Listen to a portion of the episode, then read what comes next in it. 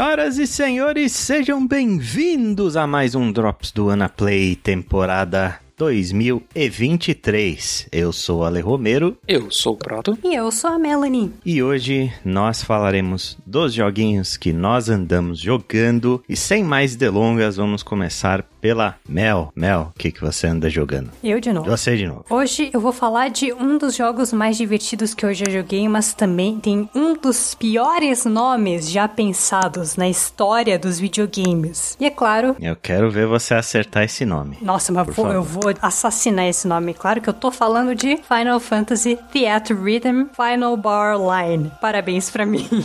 Mereço um Oscar. Muito bem. Tá quase pros Kingdom Hearts isso aí. É, eu ia ia falar, né? Eu queria muito saber o que levou a Square Enix a pensar que seria legal pegar, tipo, duas das palavras mais chatas de falar na língua inglesa e juntar as duas de tal maneira que absolutamente ninguém consegue falar direito o título. Enfim, de qualquer forma, Theater Rhythm não é uma franquia nova de jogos. Ele saiu originalmente pro 3DS em 2012 e eventualmente ele foi pro iOS também. O Final Bar Line, ele é praticamente a versão remasterizada do jogo, né? Ela foi lançado pro PlayStation 4 e pro Nintendo Switch. ele saiu esse dia 16 de fevereiro desse ano. E ele era um dos jogos que eu mencionei no primeiro episódio do ano do Drops, né? Que eu estava esperando. Sim, um dos seus mais aguardados, né? É, um dos únicos jogos que eu preciso esse ano. Então, para quem nunca ouviu falar do jogo, né? Do que se trata o Theater Rhythm, cara, eu tenho certeza que eu tô falando esse nome errado, uma certeza absoluta. Sabe o que eu acho mais engraçado? Esse nome foi criado por um grupo de pessoas que, que, não fala inglês. Exatamente, que não pronuncia as palavras em inglês como teoricamente elas deveriam. Então é ainda mais difícil para eles. Imagina os japoneses falando esse nome, deve ser maravilhoso. Teatro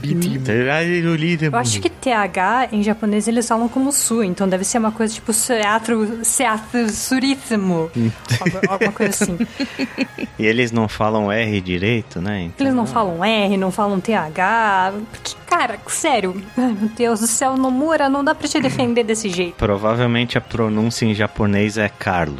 não, não duvido nada, nada. Ai, meu Deus do céu, que desgosto. Enfim, a, a, definição mais simples que eu consigo pensar para esse jogo é: imagine que Guitar Hero e Final Fantasy tiveram um filho. Esse é o jogo. Então ele é um jogo de ritmo com músicas de Final Fantasy, né? Você tem uma indicação visual que vai rolar em uma direção da tela, né? Que diz qual é o botão que você precisa apertar e tem uma barra. Quando essa indicação alcançar a barra, você aperta o botão. Então você tem um medidor de falha no formato de uma barra de HP e conforme você você errar os botões que aparecem nessa barra vai diminuindo. E se ela chegar a zero, é game over e você tem que começar a música de novo desde o começo. Então é essencialmente a jogabilidade do Guitar Hero na época que você não tinha guitarrinha, né? Tinha que apertar os botões com os controles. Um pouco mais simplificado, vamos dizer assim. É o Frets on Fire, né? Que era o que você jogava no teclado. Guitar Hero que você jogava no teclado. Ou na época do PlayStation 2, que a galera pirateava o jogo, né? A guitarra tava tipo 300 reais, ninguém tinha dinheiro dinheiro para comprar aquilo lá, jogava no controle mesmo e apertando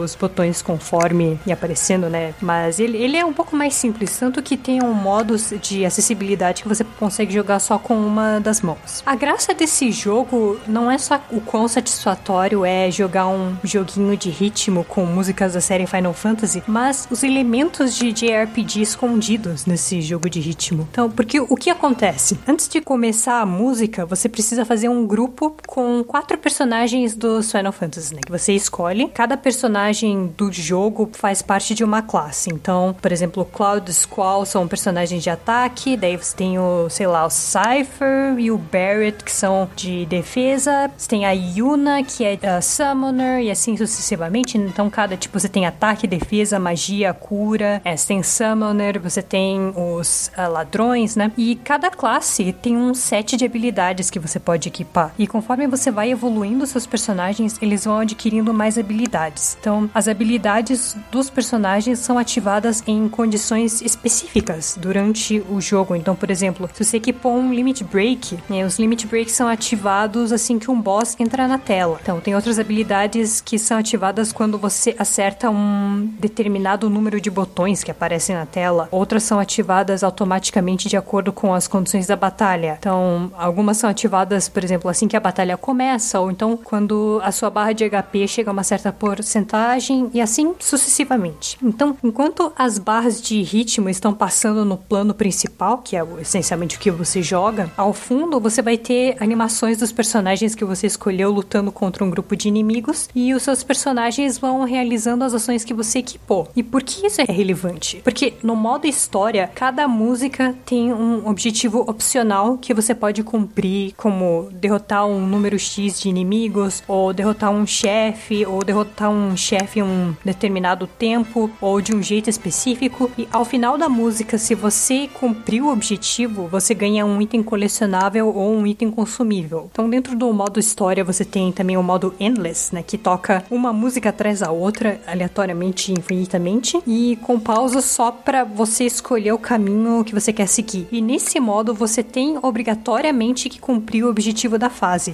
Contrário, você perde uma vida, e se você perder três vidas, é game over, você tem que começar o modo do zero. Então, a graça do jogo é exatamente isso, né? Essa mistura de jogo de ritmo com algo mais tático. Você, obviamente, tem a opção de jogar de maneira completamente casual e aí danem-se os objetivos, né? Mas quando você tem esse objetivo extra, ele se torna muito mais interessante. Não só por isso, mas porque os inimigos também têm ações. Ou seja, eles não vão só te dar o dano quando você erra o botão que aparece na tela, mas durante a música eles podem te dar ataques que causam status, tipo Poison, Blind, Petrify. Então, se o inimigo joga Blind em você, o seu grupo não consegue causar dano físico durante 20 segundos. Então, se você só tem personagem que causa dano físico durante 20 segundos, ninguém vai conseguir dar dano nenhum. E é, nas dificuldades mais altas, em que é, você tem um bilhão de combinações de botões diferentes passando na tela, ter a combinação certa de personagens ajuda pra caramba. Então, se você tiver personagens que têm habilidade de cura, por exemplo, eles podem prolongar a tolerância a erros, porque eles vão ficar curando o teu HP e a tua barra de HP vai demorar mais para diminuir. Então, se tem alguma parte específica da música que você erra muitas vezes seguidas e algum personagem do seu grupo é capaz de curar, você consegue sobreviver essa parte e continuar a música a partir daí. Então, essas são essencialmente as mecânicas do jogo. Interessante, é. Eu achei que ele seria mais Guitar Hero, mas ele mistura bem as duas coisas mesmo. Né? É, exatamente. E,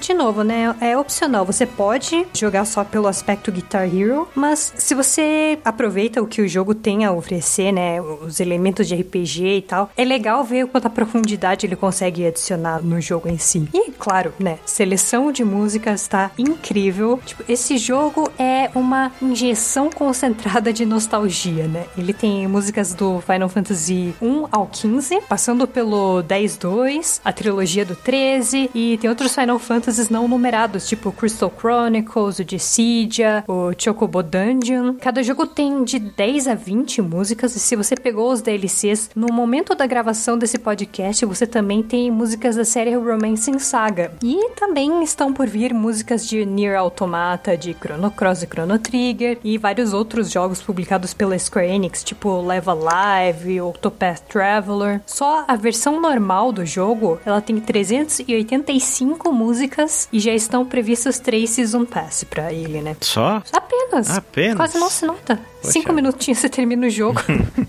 Tranquilo. Tranquilo. E outra coisa que tem que ser dita desse jogo é que a estética dele é muito simpática. Dependendo do jogo de onde vem a música, né? Os cenários, os inimigos são daquele jogo especificamente. O rigging dos personagens, ele lembra um pouco do Scribblenauts, né? E eu acho que a coisa mais charmosa dele é que tanto durante o jogo como em telas de menus, os personagens do seu grupo falam alguma coisa aleatória tirada do jogo ou algo diretamente relacionado à personalidade deles. Tanto que eu coloquei o Laguna do Final Fantasy VIII no meu grupo e uma das falas dele foi: Eu não tô mais com cãibra! E por algum motivo isso foi a melhor fala do jogo para mim. Mas tem outras frases excelentes e sábias, como a da Yuna, versão Final Fantasy X-2, dizendo que cocô. então, tudo nesse jogo ele é muito bonitinho, muito simpático. E puro fanservice, né? Puríssimo. O su- Ele é o mais puro suco do fanservice. Service. O problema desse jogo é que, como grande parte dos jogos da Square Enix, ele é caro. Tipo, a versão Premium Digital Deluxe no Brasil, que é que tem todas as músicas e os Season Passes, está 500 reais. Ai, que beleza. Que delícia. Tanto pro Play 4 quanto pro Switch, ele não tem pra Steam, nem que eu saiba, não tem pro Xbox ainda. E é mais um daqueles jogos que é difícil de recomendar quando ele tá nesse preço, né? Mas assim, se você nunca jogou a versão para o 3DS ou a versão do iOS, essa versão do jogo é ótima. Espere baratear um pouco, talvez, ou talvez sair no, na PS Plus. Ou se você gosta muito das músicas da série Final Fantasy, sei lá, vai em frente. Eu só sugiro que antes de comprar, eh, jogue a demo para ver se você consegue se adaptar e tal. Ouvi relatos de pessoas que jogaram Final Power Line no console e sentiram com a velocidade das barras passando na tela. Então, essencialmente isso, teatrinho, Final Carlos. Carlos, Final Fantasy Carlos. recomendo, não sei se recomendo, mas é um bom jogo.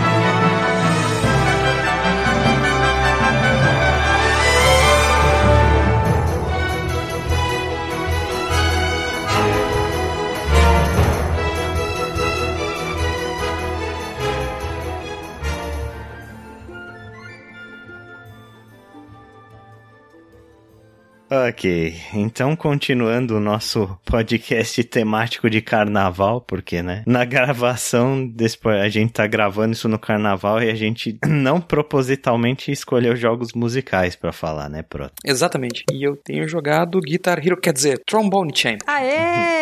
Que é essencialmente a mesma coisa.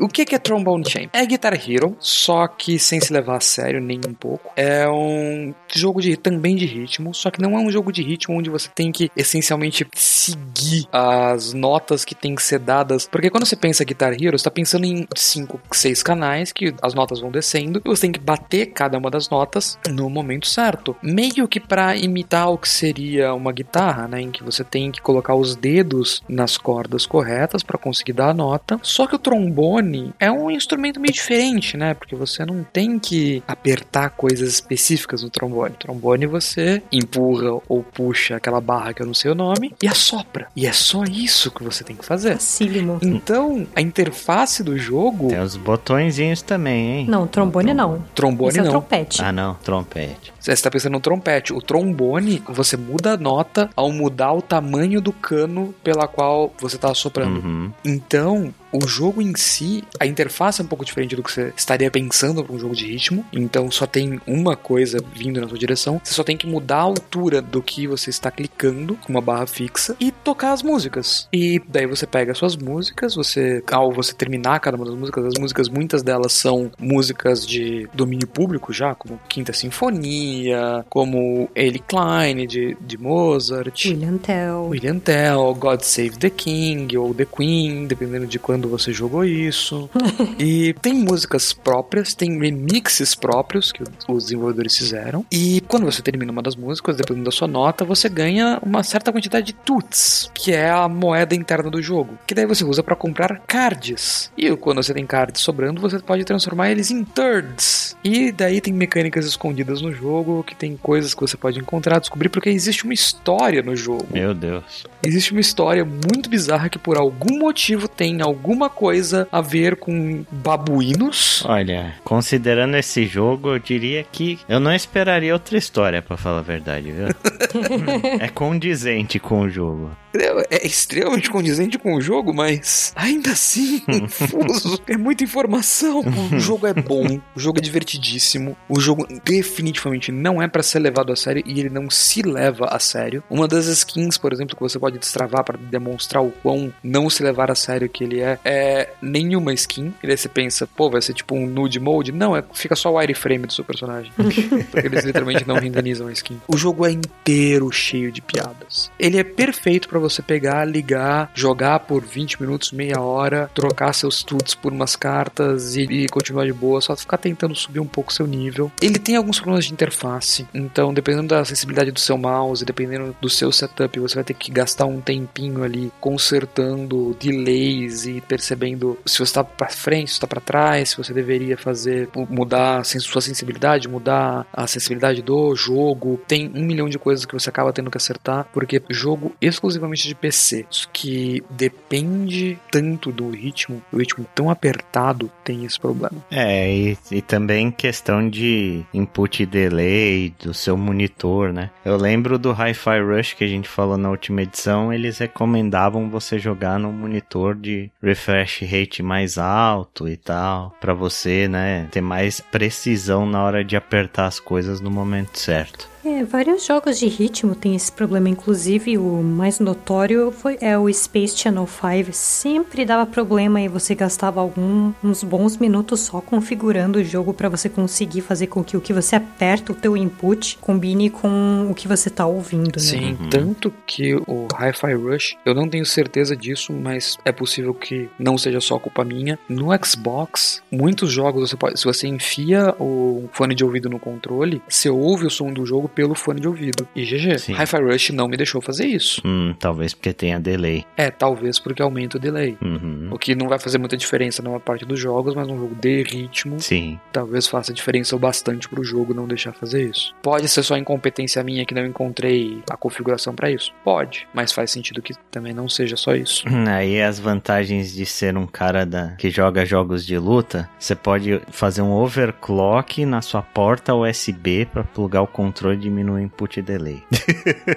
eu faço isso por conta de jogos de luta. E para mim, Hi-Fi Rush, putz, era muito responsivo mesmo jogando no controle do Xbox, que eu sei que já tem um input delay natural bem alto, assim. Mas com o overclock funciona muito, muito bem. Será que isso é inerente a controles é, wireless? Não só wireless, mas é, depende muito da fabricante, depende de várias coisas, sabe? Hum. Tem controles que tem mais input delay do que outros. Não é muito perceptível para a maioria dos jogos, né? Porque não faz tanta diferença. Mas para um jogo onde, tipo, você precisa ter um tempo de resposta alto e tal, você faz um overclock desse no seu controle, você vai perceber segundos de diferença diferença, assim, é, é bem gritante. É, para algo tão estreito quanto o jogo de luta, eu imagino que seja de noite mesmo a diferença. É bem diferente. Pra trombone champ não importa tanto, tá? Não precisa fazer o no seu mouse, não se preocupa. É um jogo hilário, é um jogo divertidíssimo para você gastar tempo. Não é um jogo caro, ele tá atualmente R$28,90 na Steam, sem desconto nenhum. Então não é alguma coisa que, putz, vou gastar as próximas 40 horas aqui. Não, mas ainda assim é um jogo divertidíssimo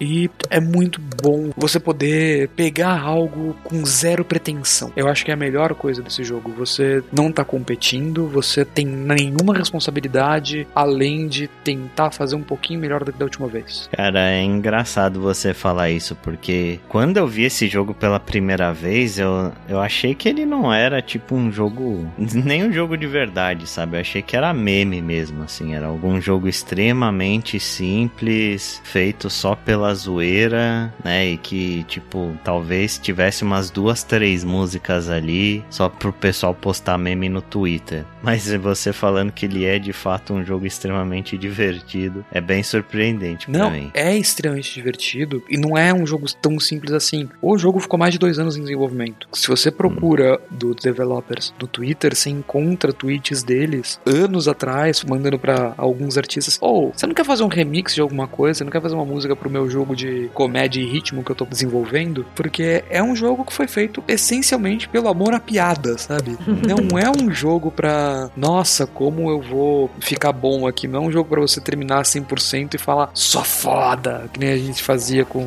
É, inclusive a graça do jogo é justamente você não fazer isso, né? A graça do jogo é você tocar a música da pior maneira possível para gerar uma coleção de cacofonias. Né? É, ser desafinado. Não, não. Você, você não entendeu. Quando você toca perfeitamente, você é desafinado. Isso daqui não é Guitar Hero, onde se você tocar 100% você vai ouvir a música perfeita. Não, brother. Você tá tocando com um trombone. Não vai sair do jeito que você quer.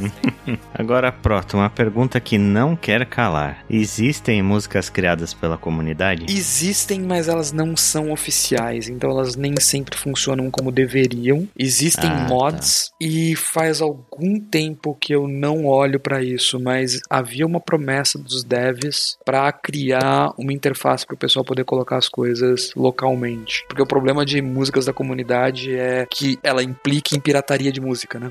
Ah, sim. Mas fora isso existe, mas não de maneira oficial. Não fui atrás de se isso já foi corrigido, se isso já foi melhorado, mas era uma promessa possível. Dito isso, por favor, procurem no YouTube músicas como a música de Initial D ou a música One Winged Angel, né? Porque não contentes em fazer a colocar a música do, sei lá, do jogo ou de onde quer que venha a música dentro do Trombone Champion, eles colocam também as animações, os mods dos personagens, é uma coisa linda, maravilhosa e o jogo vale a pena só por causa disso.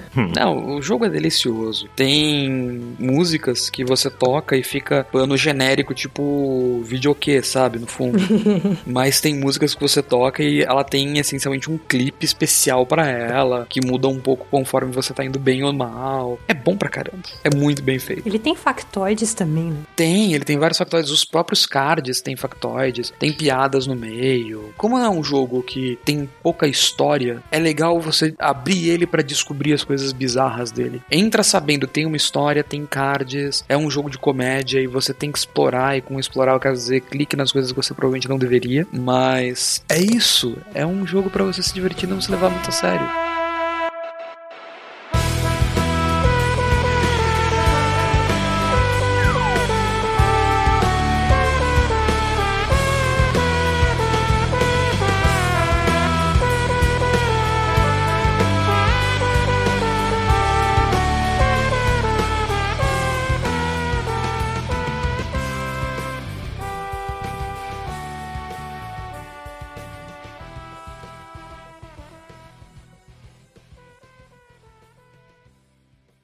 Então, para fechar esta edição do Drops, vou falar aí do meu jogo que foi, né? E continua sendo uma grande sensação aí. Foi uma das maiores sensações de 2022. Eu vou falar de Vampire Survivors. Então, Vampire Survivors aí é um jogo roguelike criado pelo Luca Galante, né? Também conhecido como Ponko e o estúdio dele. É, esse jogo saiu em outubro do ano passado, saiu para PC e depois foi lançado pro Xbox e também para dispositivos móveis, né? E, inclusive ele tá disponível hoje no Game Pass. E do que que se trata, né? Tipo, Vampire Survivors ele é um jogo que tem um core muito simples, mas ele ao mesmo tempo vai adicionando camadas de complexidade em cima disso e, e torna a proposta muito interessante. Esse jogo ele é basicamente um bullet hell ao contrário. Que, que eu quero dizer com isso? Tipo, num bullet hell, você tem um inimigo principal que fica atacando um milhão de tiros em você e você precisa desviar desses tiros. No Vampire Survivors, o seu personagem é quem atira e os inimigos é que vêm na sua direção. O jogo é basicamente isso, assim. O core dele é, é super simples, ele não tem nenhum botão de ataque, né? Os únicos botões que você utiliza são os, os direcionais para se mover e o seu personagem ele atira num ritmo constante. E aí o que que acontece? Qual que é o objetivo, né? Tipo as suas runs, elas duram durante uma fase. Você escolhe um cenário,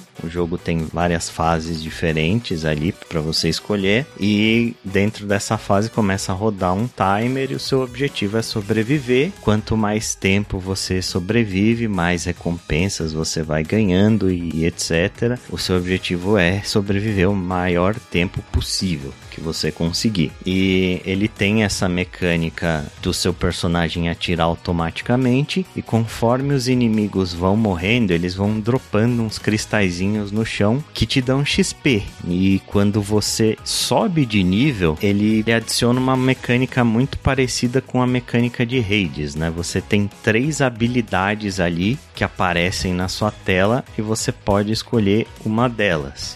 Essas habilidades pode ser uma habilidade passiva ou pode ser uma arma. Esse jogo ele tem muita influência de Hades e muita influência de Castlevania também, né? É óbvio pelo nome do jogo Vampire Survivors. E muitas das armas elas são diretamente copiadas de Castlevania. Você tem um chicote, você tem uma bíblia que fica rodando em volta de você, tem é, água benta e coisas do gênero, né? E os inimigos eles vão vindo para cima do seu personagem e conforme o tempo ele vai passando, a quantidade de inimigos que vem para cima de você aumenta. E não é só isso, assim, a variedade de inimigos que esse jogo tem é muito grande. Começa a vir uma wave de, por exemplo, na primeira tela do jogo, que é uma floresta, né? Começa vindo uma wave de morcegos, aí depois vem uma wave de esqueletos e etc, etc. Vão vindo coisas diferentes, vem inimigos que tem tipo uma aura brilhando em volta deles, que eles têm que tomar vários hits para morrer. É surpreendente a variedade de inimigos que tem em cada tela. E eles mudam bastante de, de uma tela para outra, né? Você tem tipo uma floresta, que é meio que um cemitério, aí tem uma outra tela que é um, uma biblioteca, que ela é mais fechadinha e tal. E aí tem tipo castelo e tem várias dessas fases diferentes. E é interessante porque tipo as fases elas não são exatamente um único lugar onde você fica se protegendo dos inimigos. É um mapa relativamente longo que você consegue se movimentar e tem coisas espalhadas pelo mapa, tem coletáveis, tem até personagens novos que você consegue destravar, tem algumas habilidades específicas que são protegidas por inimigos diferentes. Então é interessante, né? Quando você pega o mapa, que é um dos itens do jogo, você começa a ver as coisas com mais clareza, você começa a ver que o mapa não é exatamente tudo igual, embora ele seja gerado de forma procedural. E aí, no começo do jogo, você vai coletando as suas habilidades e etc, né? E, e, normalmente você acaba morrendo muito rápido porque começa a vir uma quantidade de inimigos bem grande e aí o jogo ele tem um sistema meio parecido com um sistema de Dead Cells, assim que as coisas que você coleta, é, embora você quando você morra, a sua run termine, você coleta gold durante a sua run e você pode usar depois para destravar mais coisas, né? Esse jogo tem uma caceta lotada de achievements coletáveis e coisas que você consegue destravar. Assim. Você consegue destravar habilidades passivas para o seu personagem, tipo mais vida, mais dano, mais sorte, inclusive para você achar coisas diferentes. É, você consegue destravar outros personagens né? Ele tem acho que mais de 60 personagens jogáveis. É uma coisa absurda. Os assim. upgrades que você pega são permanentes ou são por run e você perde tudo? São por run. Ah, tá. É igual o Raids, eles são por run. Ah, mas o Hades ele tem o sistema de upgrade do personagem, né? Que você pode usar o espelho e tal, mas o Vampire Survivors tem algo semelhante ou é só segura na mão de Deus e vai? Então, ele não tem um sistema de upgrade de personagens, mas os personagens que você destrava, eles têm coisas diferentes. Hum. Tipo, eles começam com armas diferentes, eles têm algumas habilidades passivas, tipo, um toma menos dano, o outro causa mais dano, o outro, todo upgrade que você pegar, ele vem duplo. Todos os personagens têm os seus gimmickzinhos. E aí, tipo, os personagens mais difíceis de destravar mais pra frente tem coisas ainda mais absurdas e tal. Ele vai variando bastante e essas passivas que você compra fazem muita diferença. Com o Gold você consegue destravar outras habilidades que você não encontraria normalmente na fase. A repetição do jogo e a, a, forma de você ir melhorando a sua conta é essa. Você vai fazendo runs, você vai acumulando gold você vai destravando coisas que vão tornando a sua próxima run melhor, assim. Né? E aí você vai conseguindo sobreviver mais tempo, você vai ganhando mais coisas e etc. E qual que é a pegada desse jogo, né? Esse cara, o, o Luca Galante, ele era um desenvolvedor de slot machines, né? Aquelas máquinas de, de caça-níquel uhum. que a gente tem em cassinos e etc. E tipo, vendo uma entrevista com ele, ele, fa ele fala uma coisa assim, ele fala, cara, numa slot machine, a única coisa, a única interação que o jogador tem com a máquina é apertar um botão. Então a gente tem que fazer aquele aperto de botão ser uma coisa extremamente satisfatória pro cara, para ele continuar jogando. Apertar o botão e as coisas que acontecem na máquina tem que ser uma coisa extremamente satisfatória. E é exatamente isso que a gente vê nesse jogo, assim. É uma injeção de dopamina tão grande conforme você vai vendo seu personagem ficando mais poderoso e depois de um certo tempo de run começa a vir uma chuva de inimigos absurda em volta dos seus personagens. Existe um sistema que é o seguinte: na parte de habilidades, você pode pegar, se eu não me engano, sete habilidades diferentes. Algumas são passivas e outras habilidades são armas. Só que conforme você vai matando inimigos, você vai derrubando os cristais no chão e cada vez que você passa de nível, você pode escolher uma habilidade. E aí você pode escolher a mesma habilidade. Você pode pegar duplicatas da mesma habilidade e essa habilidade vai ficando mais forte. Por exemplo, a Bíblia, quando você pega a sua primeira Bíblia, tipo, fica um livrinho, ele gira em volta de você, ele dá uma volta completa e termina. E tipo, ele fica tem um cooldown de uns dois segundos e meio. Aí depois isso acontece de novo. Se você pega uma nova cópia da Bíblia, aparecem duas Bíblias em volta de você e o cooldown diminui. Você pode acumular até sete cópias da mesma habilidade Meu e você Deus. chega com essa habilidade em nível máximo. Então, quando você acumula sete Bíblias, você tem sete Bíblias girando em volta de você. Nossa, o cooldown quase nulo. Você praticamente só aperta a habilidade e fica invencível. É, exatamente. Só que aí, qual que é a questão? As armas, elas evoluem. Se você tiver uma combinação de duas habilidades diferentes, que normalmente é uma arma e uma passiva, mas pode ser, por exemplo, duas armas, você gera uma evolução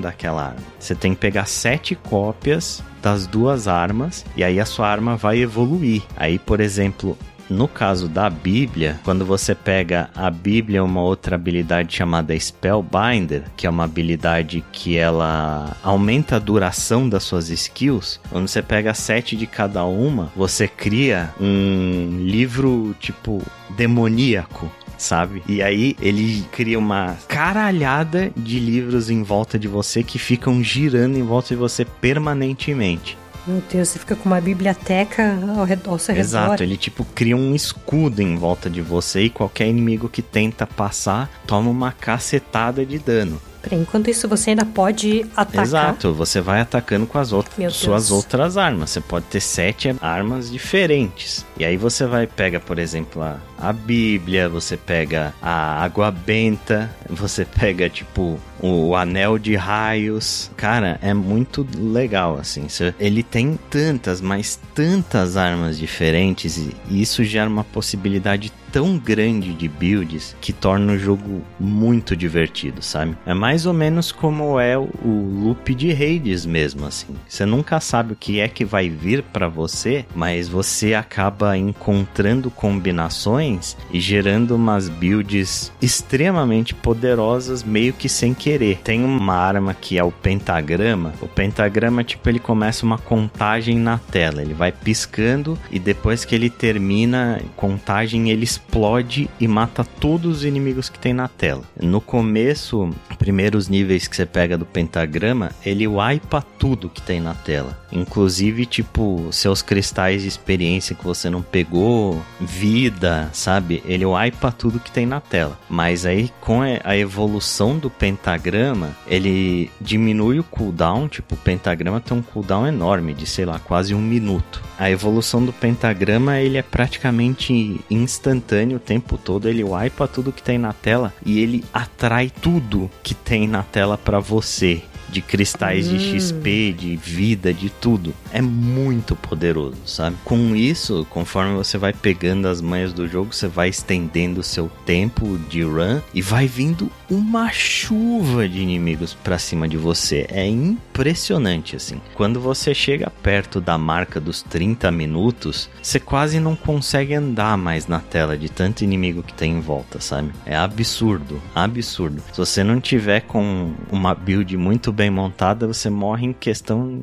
uma fração de segundos. É muito legal. Esse jogo ele tem uma determinação de quanto tempo você tem que segurar a ou é até onde você consegue sobreviver? Então, o seu objetivo é 30 minutos. É você você aguentar 30 minutos, tá? Quando você chega em 30 minutos, acontece alguma coisa que eu não vou contar para não estragar a surpresa. Ah.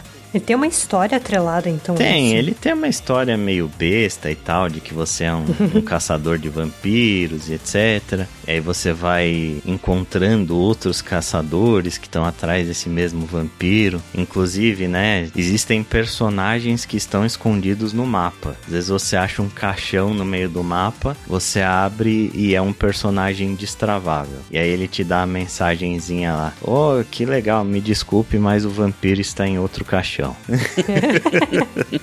e assim, os itens têm lore e tal. Inclusive, quem escreveu muito dos textinhos, né? De flavor text e lore do jogo foi o Jim Sterling. Ah, não sabia dessa. Ele fez parte da produção do jogo. A Jim Sterling, no caso. Né? A Jim Sterling, exatamente. Putz, cara, é daqueles tipos de jogos como o Proto já chegou a falar uma vez, assim. Você começa a jogar e você fala, não, só mais uma runzinha. Aí você você olha pro lado e fala, putz, como assim já tá claro eu tenho uma reunião daqui 15 minutos? é, é, é, exatamente esse tipo de jogo, assim, eu baixei ele no celular é, num dia que eu fui cortar o cabelo, tipo, eu tava na fila esperando para cortar o cabelo, tinha um monte de gente na frente, eu falei, puta, eu não tenho nada pra fazer. Aí eu lembrei que esse jogo ele era gratuito no celular. Aí eu peguei e resolvi baixar para ver qual é que era. Eu fui jogando até a hora de cortar o cabelo. Eu terminei de cortar o cabelo, voltei para casa, abri o Steam, eu comprei o jogo com todos os DLCs e passei o resto do dia jogando essa desgraça com um monte de cabelo novo. Foi exatamente essa minha experiência com Vampire Survivors. É um jogo muito, muito gostoso, muito, muito viciante. Ele tem uma quantidade surpreendente de conteúdo, sabe? Quando você acha que você já viu tudo dele, que as runs vão começar a ficar repetitivas, você vai descobrindo descobrindo mais segredos, você vai descobrindo mais sistemas. Tem tipo um sistema de cartas que você habilita só quando você consegue fazer mais de 30 minutos na terceira fase, alguma coisa assim. Isso muda completamente o sistema do jogo, porque você vai ganhando umas outras habilidades passivas. Tem muita coisa destravável, tem muito conteúdo. Não é um jogo que você vai sacar tudo que ele tem para te oferecer em, em uma, duas horinhas, não, sabe? E é um jogo com preço ridiculamente justo, assim. Tipo, ele custa uns 12 reais no Steam, sabe? E aí os caras lançaram um DLC, o DLC é tipo dois reais, três reais, uma coisa assim. Tirando que ele é gratuito no smartphone e ele tem no Game Pass. Então, tipo, opção para você jogar não falta. E no smartphone não tem nenhum tipo de paywall nem nada assim, tá? A única coisa que ele tem de monetização no smartphone é tipo, ele te oferece quando você morre numa run, por exemplo, ele te oferece para você ganhar uma ressurreição de graça se você assistir um videozinho lá de, de propaganda. É isso e eu acho que ele te oferece double gold, alguma coisa assim, se você ver outro vídeo no final da sua run e acabou. É um jogo muito justo para tudo que ele oferece. Eu vi esse jogo em N, mas N listas de, de jogos do ano em 2022. Inclusive, muita gente colocando ele como jogo do ano. E depois de jogar, eu consigo entender, porque realmente é muito divertido e é um jogo tão simples e tão genial na proposta que ele tem. É, se alguém quiser ficar decepcionado, não tem para PlayStation. É, não tem para PlayStation. É só Xbox, PC e celulares. Mas assim, ele é ridiculamente leve também. O jogo deve ter, sei lá, 30, 40 megas, né? Uma coisa. Os gráficos são bem simples, eu imagino que ele roda em até torradeira se bobear. Eu ia fazer Sim. exatamente essa piada, poxa. Desculpa, Proto. Sim, ele, Você ele vai é ter que achar outra piada. E, inclusive, Mel, ele é um dos jogos mais jogados do Steam Deck, tá? Apenas Opa! não, não queria dizer nada, mas ele tá sempre tipo no top 5 de jogos do Steam Deck, assim. É perfeito pra É, isso. infelizmente você me deu o Hi-Fi Rush, então no momento o Steam Deck é nada mais que uma máquina pra jogar Hi-Fi Rush. justo. Então, É é uma troca justa, uma troca justa. Mas é isso. Recomendo muito Vampire Survivors para quem ainda não jogou, né? E para quem ainda não entendeu, eu acho que a partir do momento em que você começar a jogar esse jogo nos 5 primeiros minutos, você vai entender exatamente qual que é o hype em volta dele. O feeling é muito nítido assim. é, e se você não quiser baixar pro computador, pega pro celular, você não precisa pagar nada, né? Exato, experimenta no celular igual eu fiz no momento em que você não estiver fazendo nada da sua vida. Isso, faz que nem eu ali quando você for cortar o cabelo, baixa o jogo, daí continua jogando em casa com o cabelo no ouvido. Exatamente, perfeito. Cabelo no ouvido disseram que é importantíssimo. Faz parte da experiência. Faz parte da experiência, exato.